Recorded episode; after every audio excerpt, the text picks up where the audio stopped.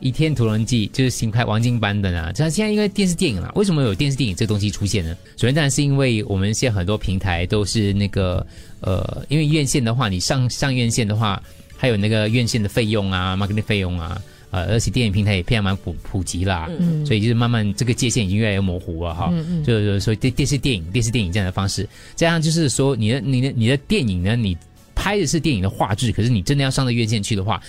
也要排档期呀，你上去搞不好哦，连那个宣传费都不够付啊，所以当然放在网上比较好一些些了。而而且有一些那个电影的话，它投资是连那些所谓的网络平台一起参与投资的，他们就等于说像 Netflix 大家也知道嘛哈，所以所以这个王晶执导的《倚天屠龙记之九阳神功》跟《倚天屠龙记圣火雄风》相继上映了，播放量跟讨论度都不错，讨论度非常之不错，因为口碑非常之差，对。因为我没有看呢，我也对故事非常陌生。只是因为那天我们在看的时候，安娜也在现场，然后安娜就是一直在那边说，其中一个演员她没有办法接受，对，然后我有被她就是影响到，很好笑。看到那个演员，我就觉得哇，不行。对，那个那个谁。就是反正最好笑的是，他们就是说那个主角是林峰嘛，嗯，就林峰年纪也蛮大了。安娜说他四十几岁了，他演少年张无忌，他其实年纪也比我小，才四十二啊。因为张无忌，哎呀，其实跟之前吴启华的整个 case 一样的。对对对，不，这个重点是大家自己去看哪，你喜欢看不看？反正他是烂片王嘛。结果这个网友就开始整理出来，他说这个王晶这些，他根本就是他的，他们去整理他所有那个所谓的电影网站上面的评分。呃，根据统计来讲的话呢，二零二二年到二零一七年，低于六分评分就属于烂片了。嗯，当中呢，剧情、喜剧、爱情各占烂片的半壁江山。榜上有名的十七位烂片导演当中，王晶排名第一。他拍摄了四十四套作品，三十套评分低过六分，烂片率高达百分之六十八，七成。所谓的烂片率啦。嗯。然而，王晶不是评分最低的烂片王。嗯。谁呢？还有吗？还有谁？非香港导演郭敬明。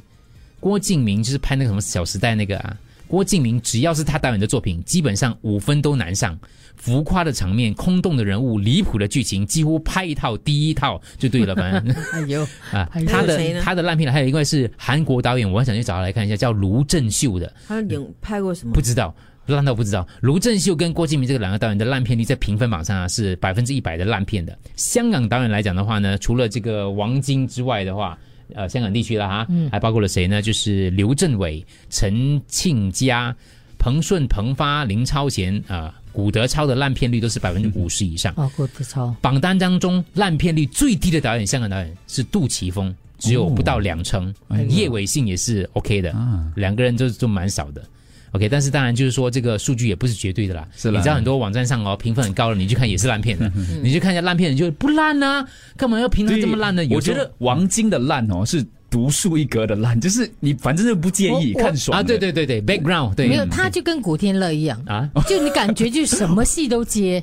什么戏都拍，对，古天乐也是没有 没有选的。这几天电视的贺岁片都是古天乐了，什么戏都有古天乐。而且你不讨厌他，我不讨厌古天乐啦，我就觉得哎，他拍的虽然拍很多很烂的，有些他人好嘛，他对对，可能他的人他的形象太好了，对，就知道他赚的钱就是要为了去做善事呢啊，或者他赚了钱之余，他有做一些好事，对对对，对人也不错。感觉那现在王晶的女儿也在 TVB 啊。哦，没有的了，好像没有。有有有，现在还有演《爱爱回家》里面的一个角色。哦哦，这样就会被打入冷宫了。以前他是演主角的，对，就那一部呀。对对对，演了之后就不行了。